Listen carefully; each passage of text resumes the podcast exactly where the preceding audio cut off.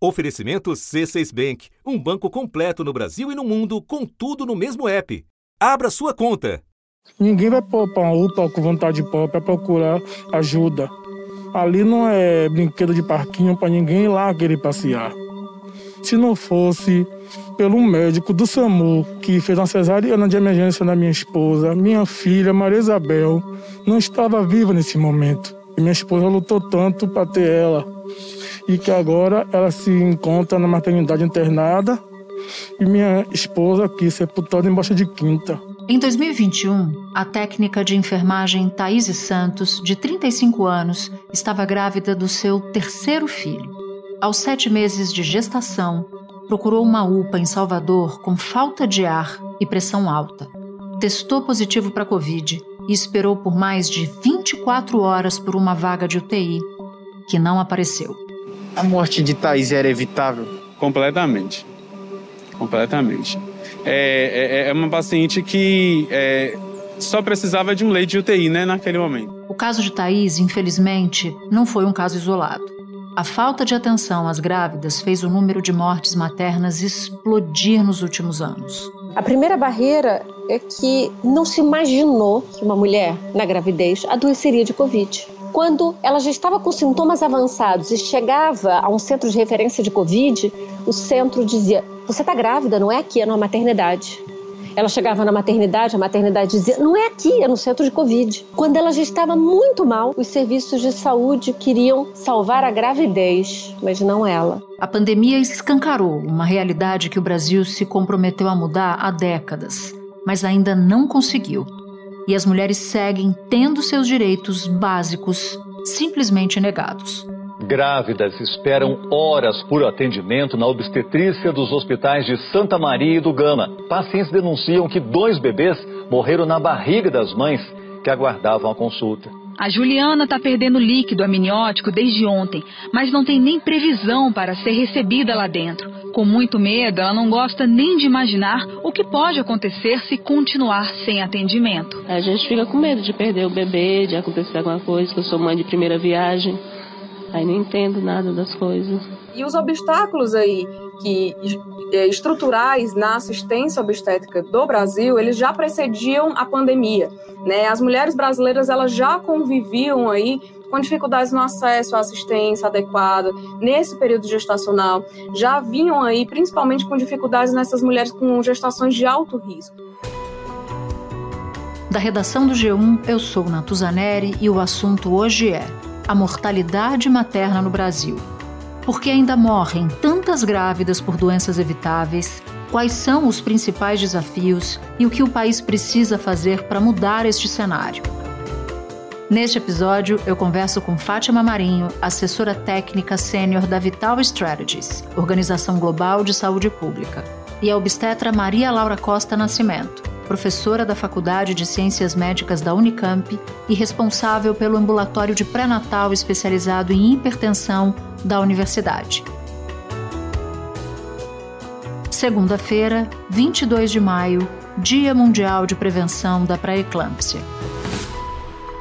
Fátima, durante a pandemia, a mortalidade materna aumentou demais e a gente voltou a ver índices da década de 1990.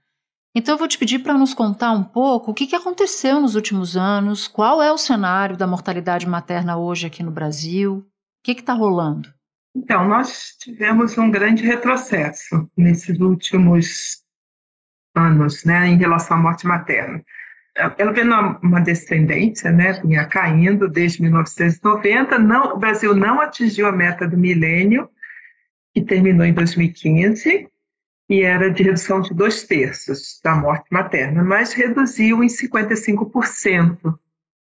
É, desde então, vinha, continuou é, caindo o número de mortes maternas e a razão de mortes maternas também, e ela tem, então, um aumento grande durante a pandemia, em 2020 e especialmente em 2021, né, onde, então, nós chegamos à razão de morte materna e ao número de mortes maternas que a gente tinha em 1990. O Brasil registrou maior nível de mortalidade materna em 22 anos. Foram oito mortes por dia de grávidas e puérperas em 2021, segundo o levantamento exclusivo da Fundação Abrinq para a Globo News. É o maior número em mais de duas décadas. Então, isso foi um grande retrocesso, né, porque isso não atingiu igualmente todos os países. Muitos países que tiveram um aumento, mas ele foi relativamente pequeno.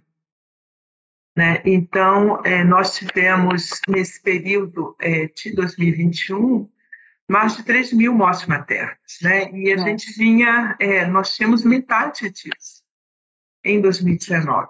E como é que está o Brasil na comparação com países que têm taxas de natalidade semelhantes às nossas? Eu peguei um dado do Banco Mundial, porque aí é, é importante porque ele compara né, vários países e usa a mesma metodologia.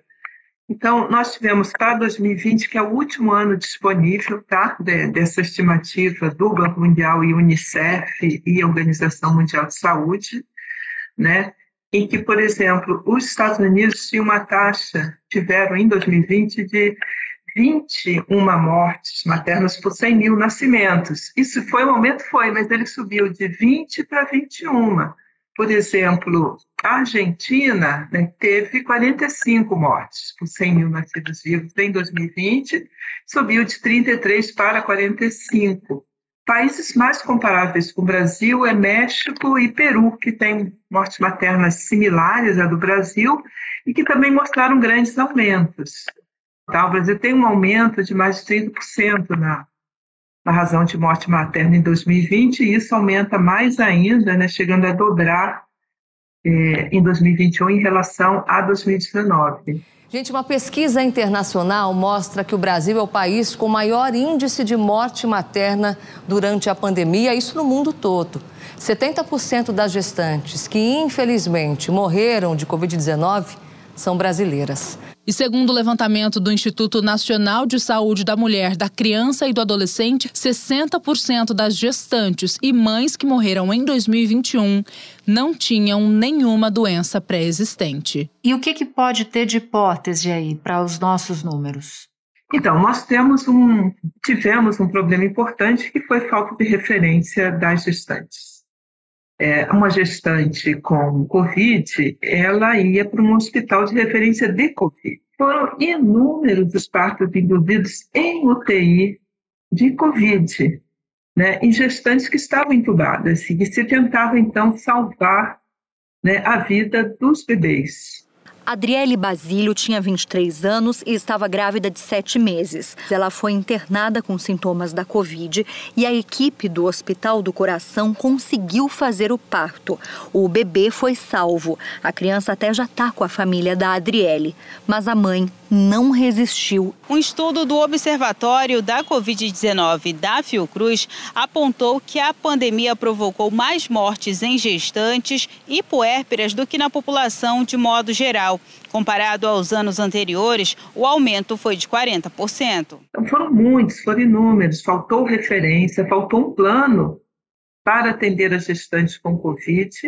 É, se esqueceu que gestantes são muito suscetíveis a vírus respiratórios, né? É, não é, tem motivo que gestante é prioritária para vacina para influenza. Né? Então, o vírus, é, o SARS-CoV-2 também, ele também teve um importante impacto nas gestantes e também nas puérperas. Isso aumentou tanto a morte materna, como também aumentou muito da morte neonatal e perinatal, que muitas vezes morreram mãe e filhos. Né? Agora, a gente sabe também, Fátima, que o Brasil é um país muito desigual. A gente vive num, num, num país desigual. E, historicamente, mulheres brancas do Sul, do Sudeste, sempre tiveram mais acesso à saúde do que mulheres negras do norte e do nordeste, por exemplo. Olhando para os recortes regionais dos dados que você diz que estão disponíveis, que são de 2021, o que, que esses dados te contam? O que chama muito atenção é, nesse dado foi o grande aumento da morte materna na região sul do Brasil, que é na região que nós tínhamos a menor razão de morte materna. Por exemplo, o estado de Santa Catarina, ele era um exemplo, né? foi o único estado que atinge a meta do milênio. Ou seja, houve uma inversão de uma lógica histórica. É, ele tem um aumento e se fica similar na, a, a estados muito mais pobres, né, como o estado do Pará, por exemplo, e, por outro lado, é, tem uma razão de morte materna maior que estados como Sergipe e Pernambuco. Aliás, Pernambuco o estado que teve a menor razão de morte materna em 2021. Né? Ela foi alta, ela teve aumento em relação a 2019, teve, mas foi o estado que mostrou né, a menor razão de mortes maternas. Por quê? Olha, nós acreditamos que foram as ações do governo do estado né, que antecipou né, que a gestante sim poderia ser mais atingida pela Covid e trabalhou melhor né, lugares de referência tá, e também cuidou melhor dessa, desse pré-natal. Em Pernambuco, de cada 100 mil bebês que nasceram, 61 mães morreram. Em Minas Gerais, essa taxa foi de 76,9 e em Sergipe, 80,1. Os piores indicadores de mortalidade materna estão em Rondônia, 165,1. No Tocantins, 161,3. Em Roraima, 281,6. Muitos pré-natais foram realizados online, né, ou à distância, por causa do risco de das gestantes serem infectadas pelo vírus ao ir para unidades de saúde. Mas você tem que garantir um mínimo de medidas, né, de, de pressão arterial para evitar exatamente riscos de eclâmpsia e pré-eclâmpsia, né, identificar possíveis infecções urinárias, etc. Então, conseguir mesclar um pouco isso, de ter o um atendimento à distância, mas também ter o cuidado né, que precisa, as medidas que precisam ser feitas né, num pré-natal. É, por outro lado, no sul do Brasil, nós temos uma hipótese que, além de realmente o vírus ter circulado intensamente lá em 2021, é, é que também possa ter havido alguma é, relação com a menor é, cobertura vacinal. Porque chama muita atenção o fato de 2020 ter tido um grande aumento e foi o ano que a gente também tem o início da vacina. Apesar que as restantes não foram priorizadas no primeiro momento, né? É, foi postergado até o início de vacinação e foi colocado muitas dúvidas em relação à segurança. Isso talvez tenha afetado também a procura pela vacina. 2021 registrou mais de 113 óbitos a cada 100 mil nascidos vivos. Dentre esses casos, a Covid foi a principal causa, com 53% das mortes registradas no país.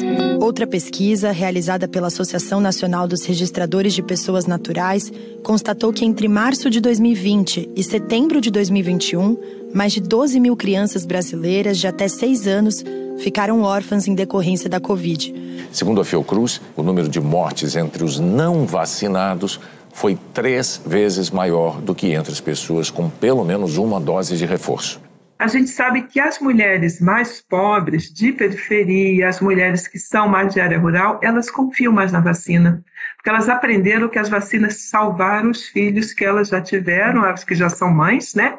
Ouviram, elas mesmas foram vacinadas quando são muito jovens, é, então, elas têm uma confiança maior com a vacina e elas devem ter usado mais, mas isso é uma hipótese ainda. Agora, Fátima, eu queria falar um pouco mais dessa, dessa tragédia, porque a grande maioria das mortes maternas tem causas que são evitáveis. São mulheres jovens, no auge da idade, que perdem a vida por infecções urinárias, pré-eclâmpsia ou mesmo a Covid, como a gente falava agora há pouco, cuja forma mais grave já pode ser evitada com vacina, que era o tema da sua resposta anterior. Então eu te pergunto, quais são as iniciativas que ajudaram o Brasil a melhorar os seus índices no passado? E o que, que pode ser feito agora? que ajudou a melhorar, um foi melhor contar de mortes maternas, ou seja, trabalhar com a vigilância do óbito materno, porque muitas vezes é, você tem um diagnóstico errado da morte materna, né? E ela acaba passando como outra causa, tá? Não como materna. É, a outra questão importante foi criar os comitês de morte materna. Né? Então, você tem uma vigilância que vai buscar a informação, inclusive por que, que essa gestante morreu, ou, ou puérpera, ou durante o parto, né? e os comitês de morte materna que então vão trabalhar né, intervenções, né, onde ocorreu o fato, tá? não intervenções mais genéricas. A oferta maior de atenção primária em saúde com o programa de saúde da família. Tá? Isso aumentou a cobertura de pré-natal, É, a gente, em 2019, 80% das gestantes já tinham mais que é, seis, sete consultas de pré-natal. Então, você teve um aumento muito grande na oferta de pré-natal, o que também veio reduzir, né, antecipar riscos, né, e aí reduzir também mortes e complicações. Por outro lado, né, você também tem um programa que foi, como se criou uma referência nos últimos, vamos dizer, nos últimos 20 anos, né, para o aborto legal. As mortes por aborto eram muito frequentes. É, e mesmo que, eu, que, que, o direito ao aborto legal estivesse estabelecido em lei, não havia uma referência. E também criar em vários lugares, ou seja, ela tem cobertura, né, ou teve, né. É, isso também reduziu, porque essas mulheres que tinham direito ao aborto legal, elas tinham um lugar seguro, elas não precisavam mais se arriscar. Né? Então, isso, essa política, como isso contribuiu também, isso reduziu muito mortes por infecção, né, a infecção puerperal, que era uma importante causa de morte, e ela vem, ainda é importante, mas ela tem caído ao longo do tempo, assim como tem caído mortes por aborto, né, e também as mortes é, por hemorragia. Que, olha, tudo isso associado também empate causada por aborto, muita hemorragia causada por aborto inseguro, mas também as hemorragias, né, como causas obstétricas diretas, também começaram a reduzir. O que precisaria fazer? Retomar, porque se perdeu muito, se diminuiu a cobertura tá, de atenção primária, caiu mesmo o número. Né? Então, ela precisa retomar, então você tem uma oferta maior e você ter um acompanhamento da gestante, que hoje a gente percebe que elas estão morrendo por causas absurdamente evitáveis, né? Como por uma complicação por uma infecção urinária, né, que você podia ter detectado no pré-natal. Todo esse cuidado à saúde, que são os cuidados primários, em saúde eles precisam ser retomados e ampliados, tá? para que a gente consiga ter o um impacto de reduzir e atingir uma, a meta do milênio, que eu ainda acredito que ela é válida. Você chegar até ter 30 mortes por 100 mil é, nascidos vivos. Eu acredito que ela é viável ser alcançada. Fátima, muito obrigada pelas explicações. Foi muito importante a sua participação aqui com a gente no assunto. Ah, obrigada pelo convite e espero ter contribuído realmente para esse debate. Muito obrigada. Com o C6 Bank, você está no topo da experiência que um banco pode te oferecer.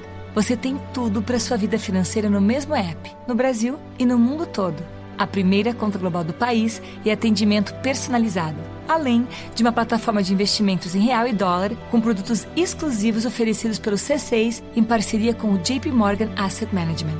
Quer aproveitar hoje o que os outros bancos só vão oferecer amanhã?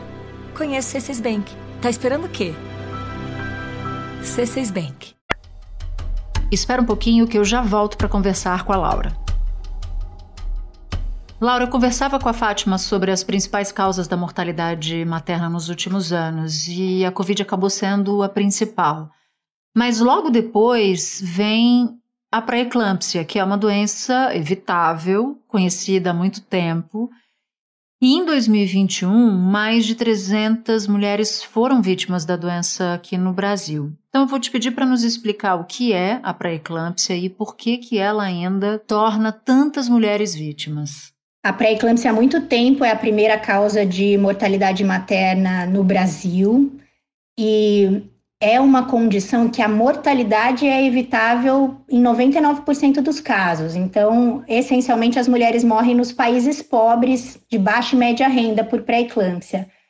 É uma doença super difícil de explicar, o que a gente chama de síndrome, ou seja, o conjunto de condições que caracterizam uma doença. Ela é classicamente diagnosticada quando aumenta a pressão, então é o aumento da pressão arterial depois das 20 semanas de gravidez, então na segunda metade da gravidez e mais frequentemente perto do parto. E junto com isso, alguma alteração de outros órgãos, como, por exemplo, perda de proteína na urina, faz parte do diagnóstico quando afeta o rim, mas pode ter também acometimento do fígado, do cérebro, da própria placenta e por isso o bebê muitas vezes fica pequeno ou sofre, tem uma dificuldade para se para crescer, né? Então, essa essa doença pode acometer diversos órgãos. E por que, que não, o Brasil não dá conta de reduzir essas mortes de uma doença, sendo ela tão evitável? É muito difícil porque a pré-eclâmpsia, diferente de outras condições que têm uma intervenção uh, hospitalar, por exemplo, para conseguir reduzir a mortalidade por pré-eclâmpsia é preciso uma intervenção em múltiplas uh, locais. É preciso orientar as mulheres e disponibilizar planejamento familiar adequado para que elas engravidem uh, quando desejarem e para aquelas que tiverem condição de risco, que engravidem no melhor do controle da sua doença.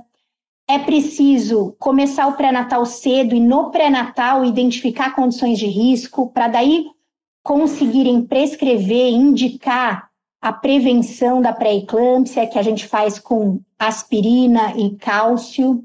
Além disso, orientar sobre hábitos saudáveis na gravidez para que a paciente controle o ganho de peso, faça atividade física.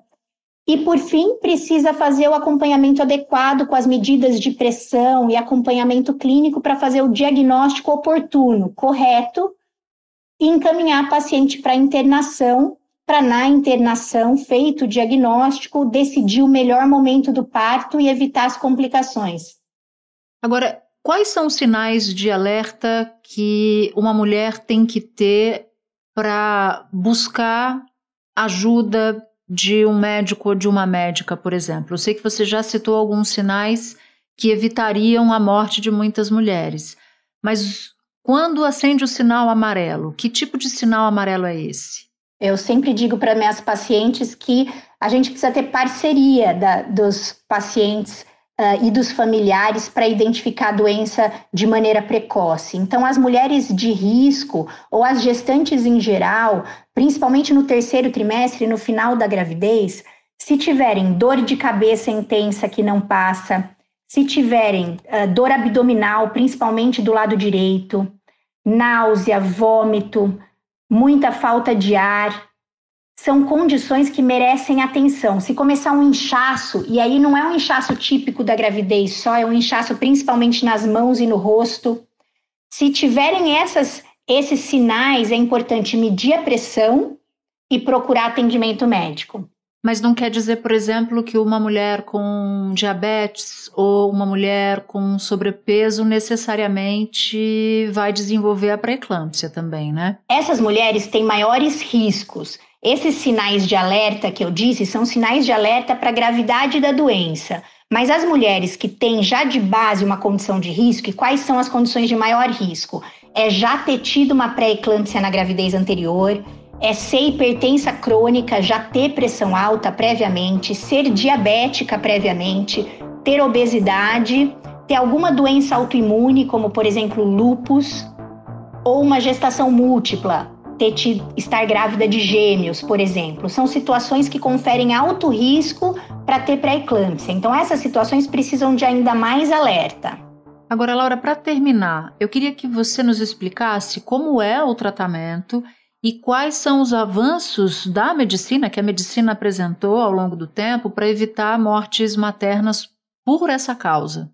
O tratamento mudou pouco ao longo das últimas décadas. O tratamento básico é você controlar esses sintomas. Então, a gente consegue controlar a pressão, com as medicações antipertensivas que são seguras na gravidez. A gente consegue evitar ou tratar a eclâmpsia, que é a convulsão e uma das complicações mais graves. Eclâmpsia é a forma convulsiva de uma doença chamada pré-eclâmpsia, que é uma doença específica da gravidez, pode levar a um acidente vascular cerebral, quer dizer, rompendo vasos do cérebro pode levar a uma insuficiência cardíaca, uma insuficiência renal. É uma doença multissistêmica e com um índice de letalidade muito importante. Essa forma convulsiva, que é a eclâmpsia, é a primeira causa de morte materna no nosso país. Em situações de alerta, a gente faz uma medicação que chama sulfato de magnésio e a gente consegue controlar a mãe e o bebê para tentar prepará-los para o parto na melhor da sua condição. Então, por exemplo, se a doença começa e o bebê é muito prematuro e a gente vai precisar fazer o parto, a gente tem como fazer uma medicação que amadurece o pulmão do bebê, a gente tem como fazer a medicação que protege o sistema nervoso do bebê. Então, pouco a gente avançou no tratamento mesmo. A gente sempre falava que o tratamento da pré-eclâmpsia era o parto, porque a pré-eclâmpsia está ligada à placenta, que é o órgão principal ali da gravidez. E uma vez que você tira a placenta, você resolve a doença. Mas hoje a gente sabe que a doença não resolve por completo, porque uma vez que você teve pré-eclâmpsia, você continua com risco ao longo da sua vida de ter doença cardiovascular, de ter pressão alta, doença renal. Então, mesmo depois do parto, as mulheres precisam seguir com acompanhamento clínico. Até existem algumas novidades, a ciência avançou muito na identificação das causas da pré-eclâmpsia e hoje a gente consegue até dosar no sangue biomarcadores, algumas proteínas que ficam alteradas uh, durante a gestação. Mas de verdade o que muda o desfecho, que reduz a morte materna, é a atenção para os fatores de risco e o diagnóstico oportuno. Portanto, muita atenção a esses pontos todos que a Laura citou. Laura, muito obrigada pela participação. Já fica convidada para voltar outras vezes. Foi um prazer tê-la aqui. Prazer é todo meu, muito obrigada. Este foi o assunto, podcast diário disponível no G1, no Globoplay ou na sua plataforma de áudio preferida. Vale a pena seguir o podcast na Amazon ou no Spotify, assinar no Apple Podcast, se inscrever no Google Podcasts ou no Castbox e favoritar na Deezer. Assim você recebe uma notificação sempre que tiver um novo episódio. Comigo na equipe do assunto estão Mônica Mariotti, Amanda Polato, Tiago Aguiar, Luiz Felipe Silva, Tiago Kazuroski, Gabriel de Campos, Nayara Fernandes e Guilherme Romero. Eu sou Natuzaneri e fico por aqui. Até o próximo assunto.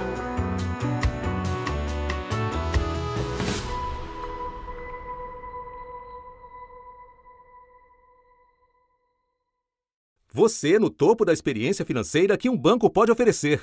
Escolha um banco completo no Brasil e em qualquer lugar do mundo. Abra sua conta no C6 Bank.